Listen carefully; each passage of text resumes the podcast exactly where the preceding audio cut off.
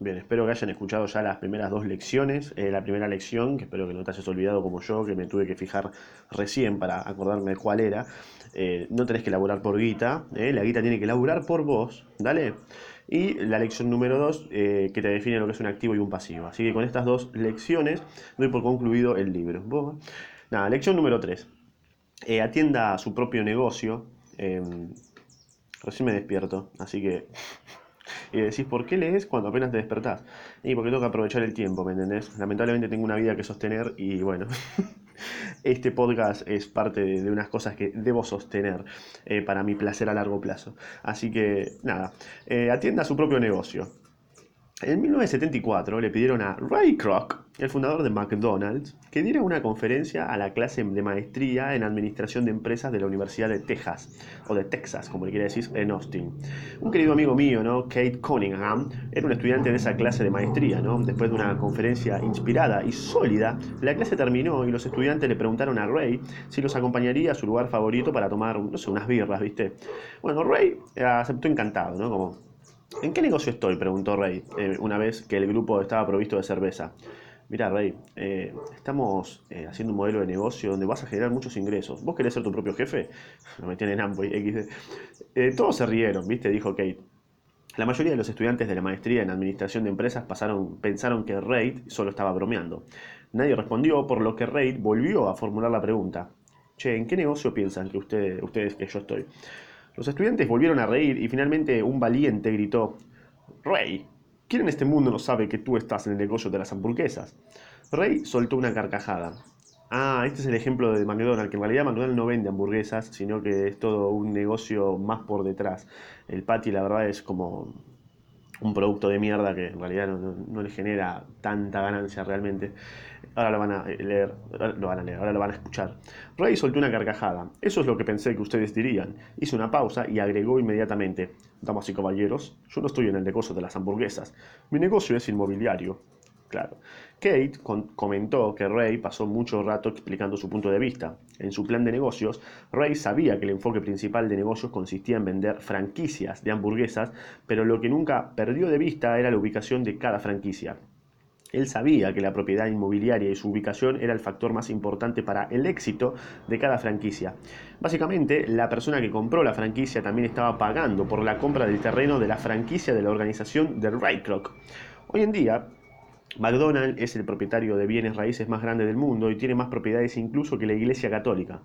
Actualmente McDonald's posee terrenos en alguna de las esquinas más valiosas de las calles de los Estados Unidos, así como en otras partes del mundo. O sea, en realidad el negocio de McDonald's es eh, el, o sea, el, nombre, ¿me entendés? Vos decís, yo quiero trabajar, vender en McDonald's, así, ah, hay que tener que poner la guita, puto. Es así. Kate dijo, o eso es lo que yo comprendo, capaz nada que ver, viene alguien y me cierra el orto como suele suceder en la mayoría de las cosas de la vida. Kate dijo que esa fue una de las lecciones más importantes de su vida, ¿no? ¿Se imagina? Actualmente Kate es dueño de servicios de lavado de automóviles, pero su negocio son los bienes raíces donde se encuentran esos servicios de lavado de autos. El capítulo anterior terminó, terminó con diagramas que ilustraban que la mayor parte de la gente trabaja para alguien más y no para sí mismos. Trabajan primero para los dueños de la compañía y a continuación para el gobierno por medio de los impuestos y bueno, finalmente para el banco que tiene la hipoteca, ¿no? Básicamente una carrera de la rata bastante, eh, bastante fuerte. Cuando yo era niño no había McDonald's cerca de mi casa. ¿Sabes que el McDonald's más cerca de mi casa cuánto está? Eh, Acá McDonald's está bastante flojo por acá, no sé, no sé qué te pasa. Yo no vivo en el campo, pero tipo, tengo que meterle un toque de esfuerzo, ¿viste? Para agarrar un McDonald's cerca de mi casa, no sé, te digo. Está más cerca Burger King. Metele porque... Sin embargo, mi padre rico fue responsable de enseñarnos a Mike y a mí la misma lección de la que Ray Kroc habló en la Universidad de Texas. Eh, es el secreto número 3 de los ricos. ¿eh? Vos cuando vas a la casa de alguien que tiene mucha guita, va, a tener un cajón y va a tener estas seis lecciones, Las tiene anotadas. Fíjate. El secreto es, atiende tu propio negocio. Los problemas financieros son frecuentemente el resultado directo de que la gente trabaja toda su vida para alguien más como una estúpida. Muchas personas no tendrán nada al terminar su vida laboral, ¿no? Pero si están de una. Nuevamente, una ilustración vale más que mil palabras. Y a continuación muestro el diagrama de la declaración de ingreso y la hoja de balance que describe mejor el consejo de Ray Kroc. No creo que diga los números exactamente, ¿no? Pero, ah, no, viste, era obvia, claramente. Bueno, hay un, gráfico que voy a intentar explicárselo. Bueno, el chabón tiene como su profesión, ¿no? El ingreso es que trabaja para un dueño y eso le genera activos, que es el negocio, y lo pone a trabajar al dueño, ¿no? Para generar más ingresos. Eh, y el pasivo sería que trabaja para el banco y que trabaja para el gobierno, nada más. Eso. Espero haberlo explicado bien. Si no, bueno, anda a buscarlo vos y no me rompa los huevos. Nuestro actual sistema educativo, y otra vez con el sistema educativo, se enfoca en preparar a los jóvenes de hoy para que obtengan buenos trabajos al desarrollar sus habilidades académicas. Sus vidas girarán en torno a sus salarios o, como describí anteriormente, a la columna de ingresos. Y bueno, tras desarrollar las habilidades académicas, avanzarán a grados más altos de la educación para ampliar sus capacidades profesionales. ¿no? Ellos estudian para convertirse en ingenieros, científicos, cocineros, oficiales de policía, artistas, escritores y podcasteros. Esas habilidades profesionales les permitirán ingresar a la fuerza laboral y trabajar para ganar dinero, ¿no? No tiene nada de malo, todos empezamos así, vos quedate tranquilo, vos no estás mal, eh, todo, el, todo el maldito sistema está mal. Existe una gran diferencia entre su profesión y su negocio, y a menudo le pregunto a la gente, ¿cuál es su negocio? Y ellos me responden, eh, nada, soy banquero, o sea, no sé qué negocio estás pensando. A continuación les pregunto si son dueños de un banco, y ellos responden generalmente, no, no, no, trabajo ahí.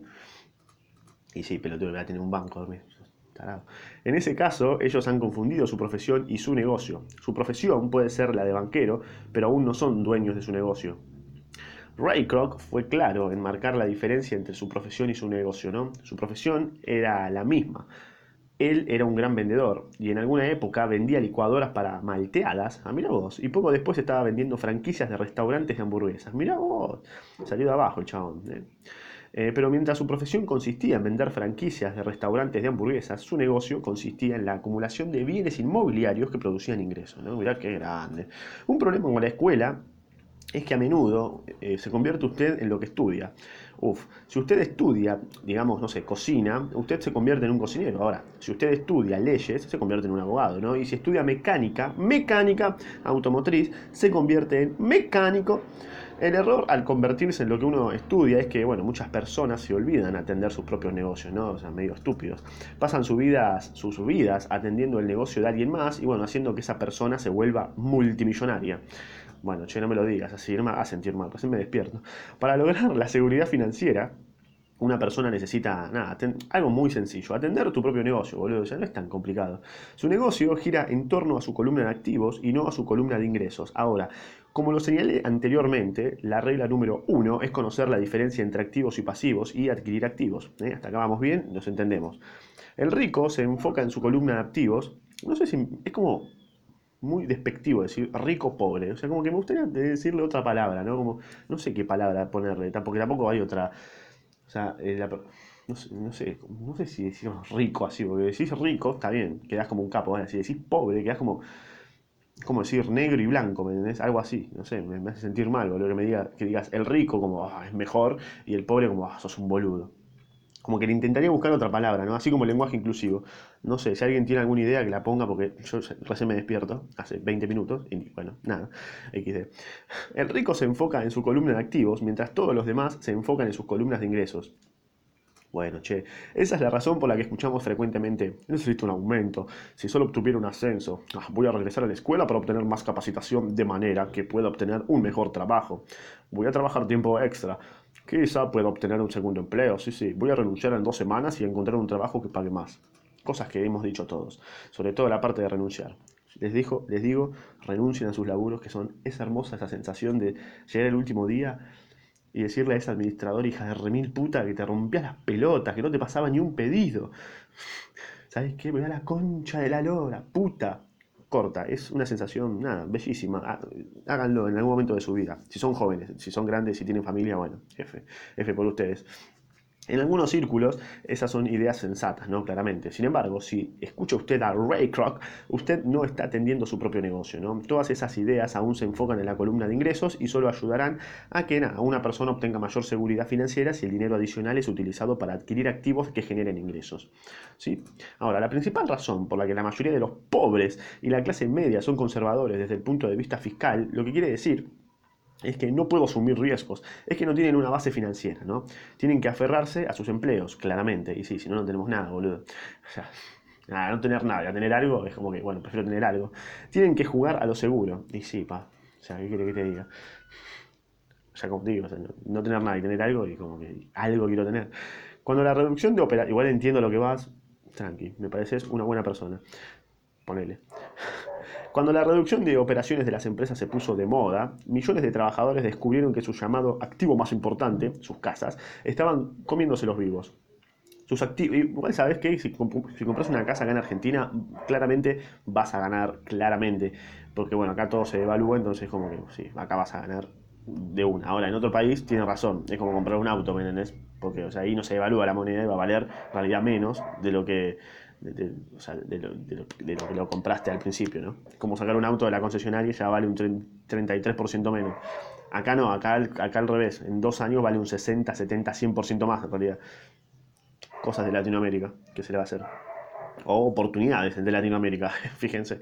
Sus activos, la casa, seguían teniendo un costo cada mes, ¿no? Sus automóviles, otro activo, entre comillas, también se los estaba comiendo vivos.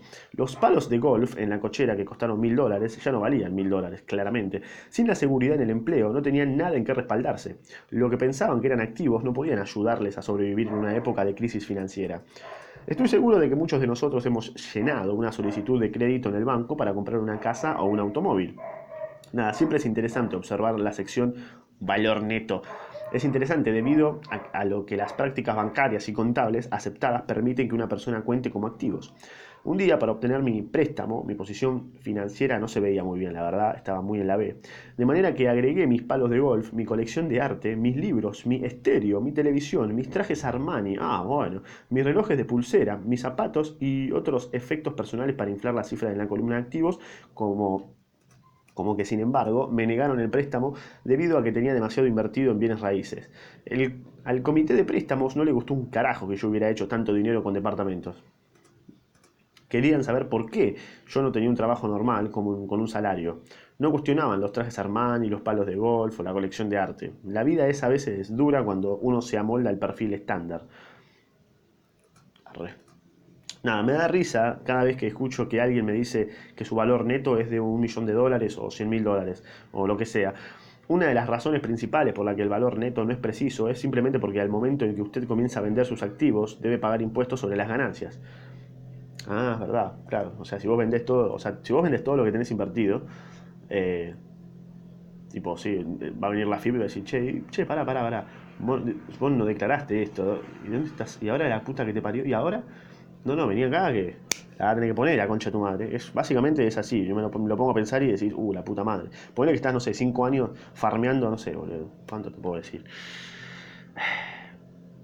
Dos millones de pesos. O no sé, dos mil, tres mil, cinco mil dólares. Vamos a poner cinco mil dólares. Ponle que farmeaste en cinco años cinco mil dólares. Con todo, te rompiste el orto, claro. Te dejás cinco años ahí y cuando lo agarrás decís, ya son, no sé, tuviste suerte y son 20 mil dólares. Claro, vos lo vendés y, va a venir la FIB y va a decir, ¿y dónde sacaste esto? La concha de tu madre, vos nunca declaraste esto, la puta que te parió. Y es como que, uh, bueno, perdón. De manera que muchas personas se colocan a sí mismas en grandes dificultades financieras cuando tienen ingresos bajos. Para obtener efectivo, venden sus activos. Y bastante. En primer lugar, sus activos personales pueden ser vendidos generalmente por solo una fracción del valor que aparece en la lista de su hoja de balance personal. O si existe una ganancia por la venta de sus activos, deben pagar impuestos sobre esas ganancias. ¡Qué paja! Nuevamente, el gobierno toma su parte de la ganancia, claramente, por lo que reduce el monto disponible para ayudarles a salir de sus deudas.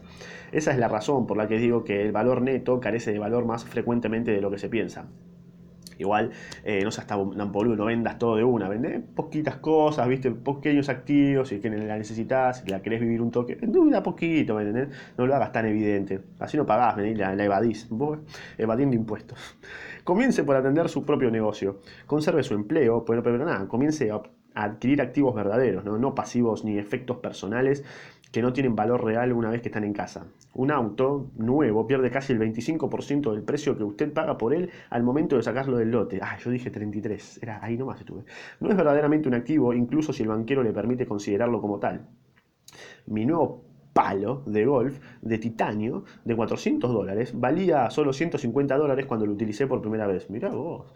En el caso de los adultos, mantenga bajo, mantenga bajo sus gastos, ¿no? reduzca sus pasivos y construya diligentemente una base de activos sólidos. ¿sí? En el caso de los jóvenes que no han dejado el hogar paterno, esto es muy importante acá presente, es importante que los padres les enseñen ¿no? la diferencia entre un activo y un pasivo. Bueno, ellos no me lo enseñaron, por suerte me pude dar cuenta antes. Eh, haga usted que comiencen a construir una columna de activos sólida antes de que se marchen de casa, se casen, compren una casa, tengan hijos y queden atrapados en una posición financiera riesgosa, se aferran a un empleo y compren todo a crédito. Sí, por suerte estamos, haciendo, estamos en eso, Robert, estamos en eso, Robertito.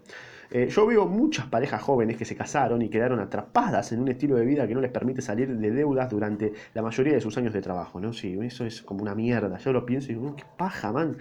Para la mayoría de la gente, justo al momento en que los hijos se marchan de casa, los padres se dan cuenta de que no se han eh, preparado adecuadamente para el retiro y bueno, comienzan a batallar para ahorrar dinero. Entonces sus propios padres se enferman y ellos se encuentran con nuevas responsabilidades. Claro, se va el pibe y ahora qué hacemos. Entonces, ¿qué clase de activos sugiero que usted o sus hijos adquieran? En mi mundo, los verdaderos activos caen en diferentes categorías. A ver, a ver, a ver si estoy haciendo bien. Uno, Negocios que no requieran de mi presencia, ¿no? Soy el dueño, pero son manejados o dirigidos por otras personas. Si tengo que trabajar allí, deja de ser negocio y se convierte en empleo. Bueno, ok, no soy dueño de nada. Bueno, YouTube, no, no soy tan dueño. Puedo ser dueño del canal y se puede escuchar muchas veces. Bueno, ponele, ponele, no, no, no, no estoy tan de acuerdo. Dos, acciones de empresas, dale, ya de una. Eh, tres, obligaciones de empresas, ok, bien. Cuatro, fondos mutualistas, bueno, que serían como fondos comunes de inversión, supongo. Está bien. Acá no les conviene. Acá no le, acá en Argentina ni en pedo, ni en pedo invierten en un fondo común de inversión. 5. Bienes raíces que generan ingresos. No tengo ni idea cómo es. 6. Pagarés. Dale. 7. Regalías por propiedad intelectual, tales como música, guiones, patentes. Bueno, buena data esa. 8. Eh, todo aquello que tenga, tenga, valor, produzca ingreso o se aprecie y tenga un mercado disponible. Ok. Bueno, bueno, fue, fue una buena listita, ¿no? Una buena lista.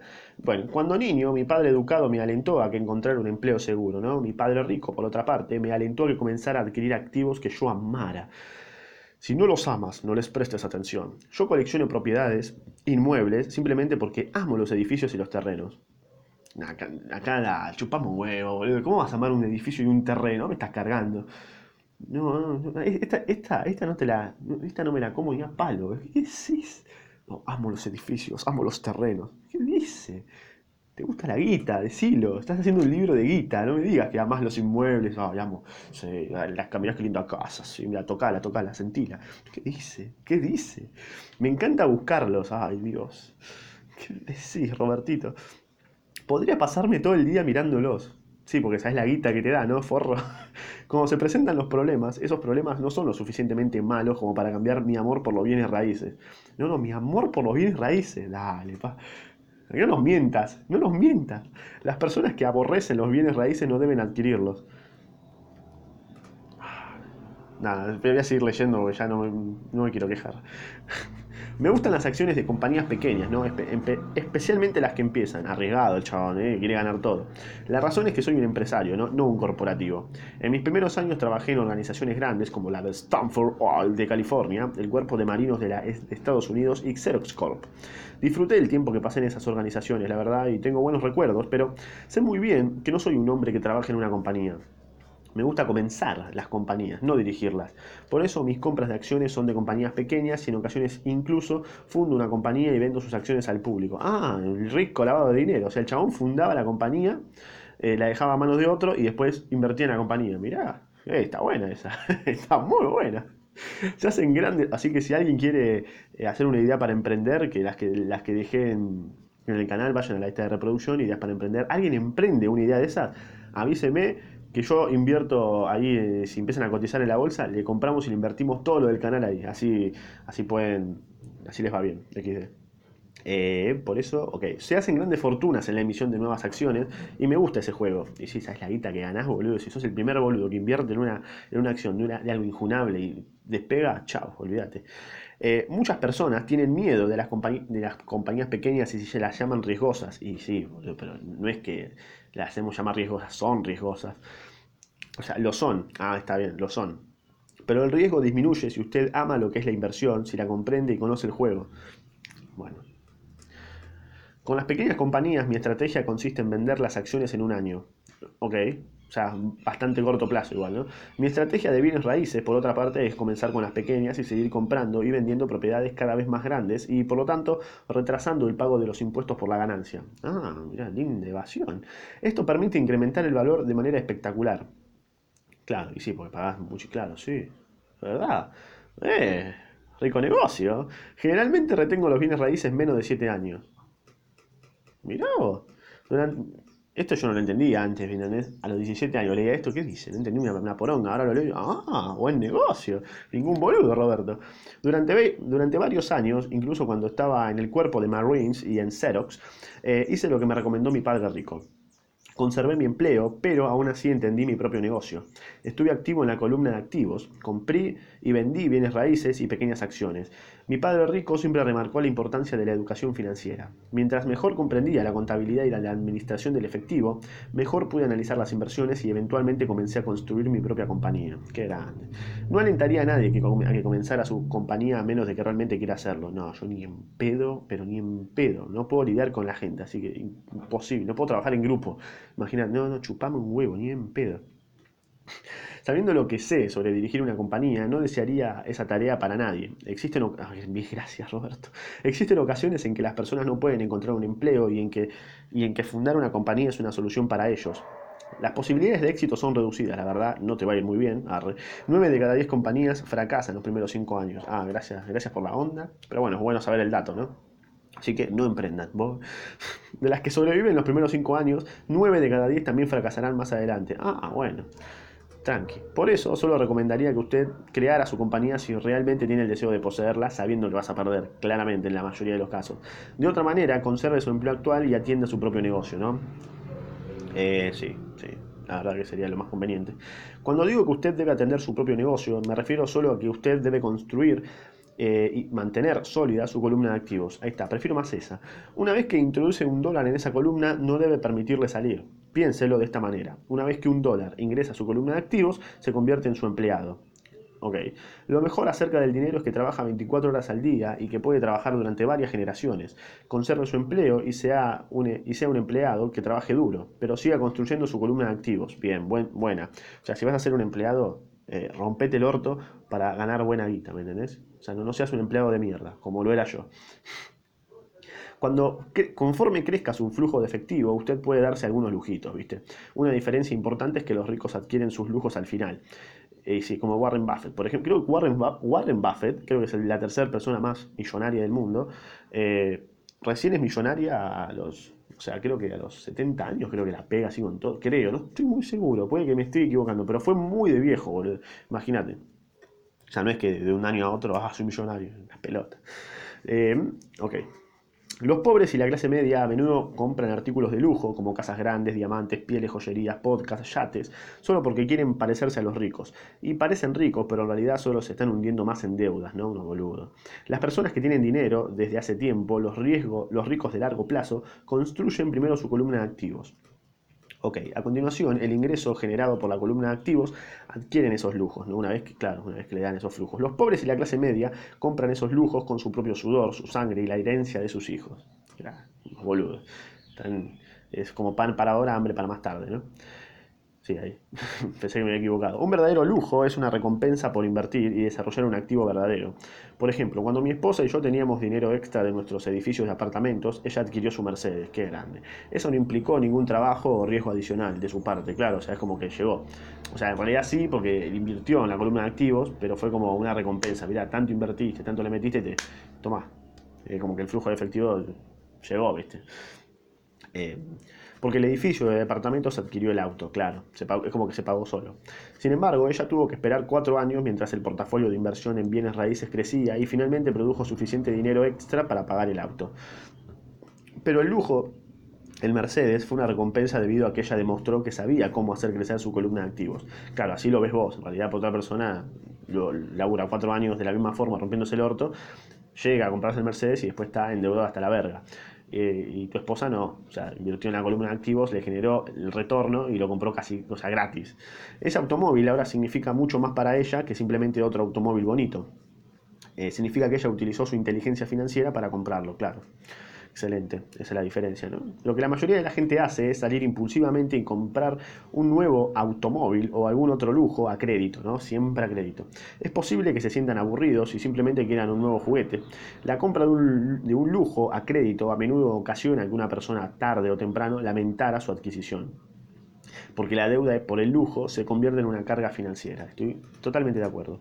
Después de que usted se haya tomado el tiempo necesario y haya invertido en su propio negocio, estará listo para agregar el toque mágico, el más grande secreto de los ricos, el secreto que coloca a los ricos al frente de todos los demás. La recompensa que se encuentra al final del camino por haber dedicado el tiempo necesario para atender su propio negocio. Y creo que ahí termina Sí, ahí terminó la lección número 3, bastante corta, pensé que iba a durar más. Eh, dije, bueno, voy a estar dos horas leyendo la lección 3. No, mira, bueno, 25 minutos. Tranqui, bien. E interesante. Así que empecé a construir tu columna de activos. ¿Escuchaste? ¿Eh? ¿Boludito?